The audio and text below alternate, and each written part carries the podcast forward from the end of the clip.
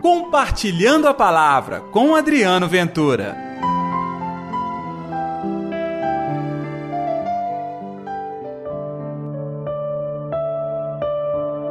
Eu também não te condeno. Ei pessoal, tudo bem? Uma semana incrível para todos vocês, porque nós começamos agora, hoje, dia 27 de março, segunda, na quinta semana da quaresma com o nosso programa Compartilhando a Palavra. E o Evangelho desta segunda está em João capítulo 8, versículos 1 a 11. O Senhor esteja convosco, Ele está no meio de nós. Proclamação do Evangelho de Jesus Cristo segundo João. Glória a vós, Senhor.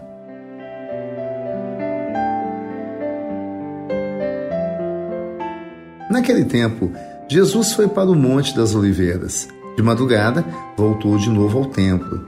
Todo o povo se reuniu em volta dele. Sentando-se, começou a ensiná-los. Entretanto, os mestres da lei e os fariseus trouxeram uma mulher surpreendida em adultério. Levando-a para o meio deles, disseram a Jesus: Mestre, esta mulher foi surpreendida em flagrante adultério. Moisés, na lei, mandou apedrejar tais mulheres. Que dizes tu? Perguntavam isso para experimentar Jesus e terem motivo de o acusar. Mas Jesus, inclinando-se, começou a escrever com o dedo no chão. Como persistissem em interrogá-lo, Jesus ergueu-se e disse: Quem entre vós não tiver pecado, seja o primeiro a tirar-lhe uma pedra. E tornando a inclinar-se, continuou a escrever no chão. E eles, ouvindo o que Jesus falou, foram saindo um a um a começar pelos mais velhos, Jesus ficou sozinho com a mulher que estava lá no meio em pé. Então Jesus se levantou e disse: Mulher, onde estão eles? Ninguém te condenou? Ela respondeu: Ninguém, Senhor. Então Jesus lhe disse: Eu também não te condeno. Podes ir, de agora em diante não peques mais. Palavra da salvação, glória a vós, Senhor.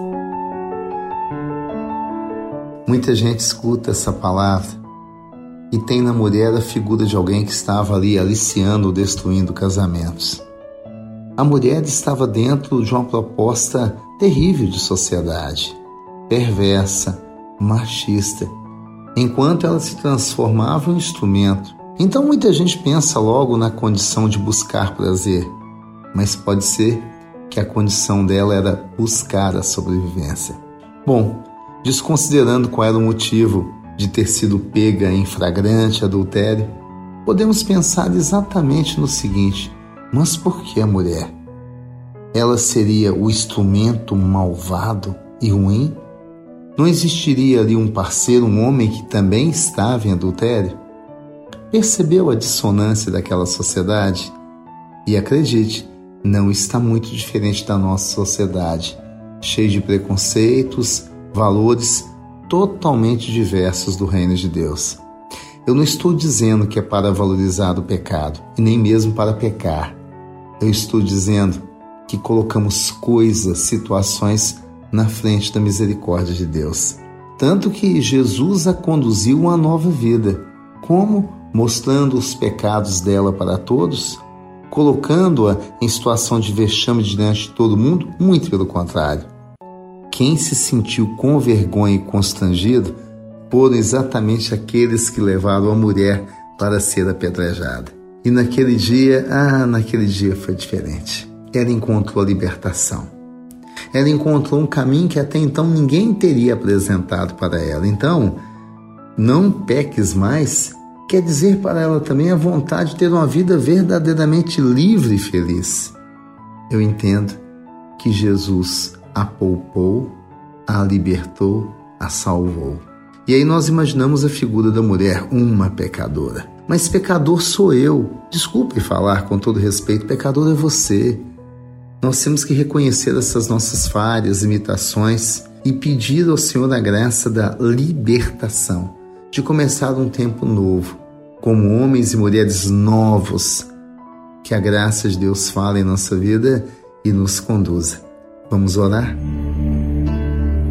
Atende, ó Senhor, a minha oração e ouve as minhas súplicas. Responde-me, ó Deus, tão justo e fiel. Senhor Jesus, em várias situações deste mundo, nós somos colocados diante dos outros para passar a vergonha, o preconceito, a humilhação. Seja o nosso libertador e mostra-nos o caminho da paz e da alegria. Conduza-nos, Senhor, porque nós também queremos continuar nesta caminhada e não pecar mais. Em nome do Pai, do Filho e do Espírito Santo. Amém. E pela intercessão de Nossa Senhora da Piedade, padroeira das nossas Minas Gerais. Até amanhã com o nosso Compartilhando a Palavra. Compartilhe a palavra você também. Faça parte dessa corrente do bem.